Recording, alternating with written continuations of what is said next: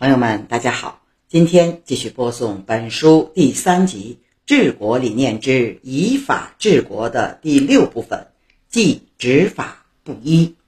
这里共有两个案例，请听案例一：晋武帝避重就轻，私立校尉李喜弹劾四位官员霸占官田，请求晋武帝对他们作出处理，但晋武帝。却只处死了职位最低的县令刘友，宽恕了山涛等三位高官。为了避免舆论批评，还不忘对李喜进行了冠冕堂皇的口头表扬。点评：司马光说：“政之大本在于行赏，行赏不明，政何以成？”晋武帝的做法，赏与罚都失去了。如果李喜的话是对的。那么就应该惩罚山涛等人。如果李喜的话是错的，那就不该对他进行褒奖。现在既褒奖李喜，又赦免山涛等人，岂不是自相矛盾？四位大臣所犯罪行相同，处理结果却大相径庭。难道法律就是避开权贵，专门实施在普通人身上的吗？这难道符合为政之道吗？法律贵在公平。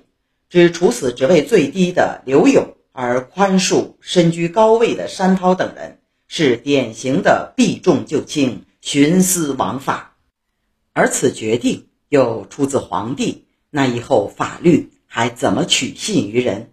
民众将如何看待朝廷？公平和正义将如何保障？社会又怎能长治久安？至于褒奖李喜。完全是欲盖弥彰的权术，知其所行正道，却又不能采纳，徒以褒奖以示安慰，必视听而已。案例二：梁武帝违法不公。梁武帝对宗亲、权贵、高官、士大夫都非常宽容优待，这些人犯了法，他都想办法予以开脱，而老百姓一旦犯罪，就严惩不贷，而且还实行连坐，老百姓苦不堪言，无路可逃。有一次，梁武帝去郊祀，碰到一个牧龄老头，老头拦住他的车驾，进言道：“您对老百姓执法太严，而对权贵执法太宽，这不是长久的治国之道。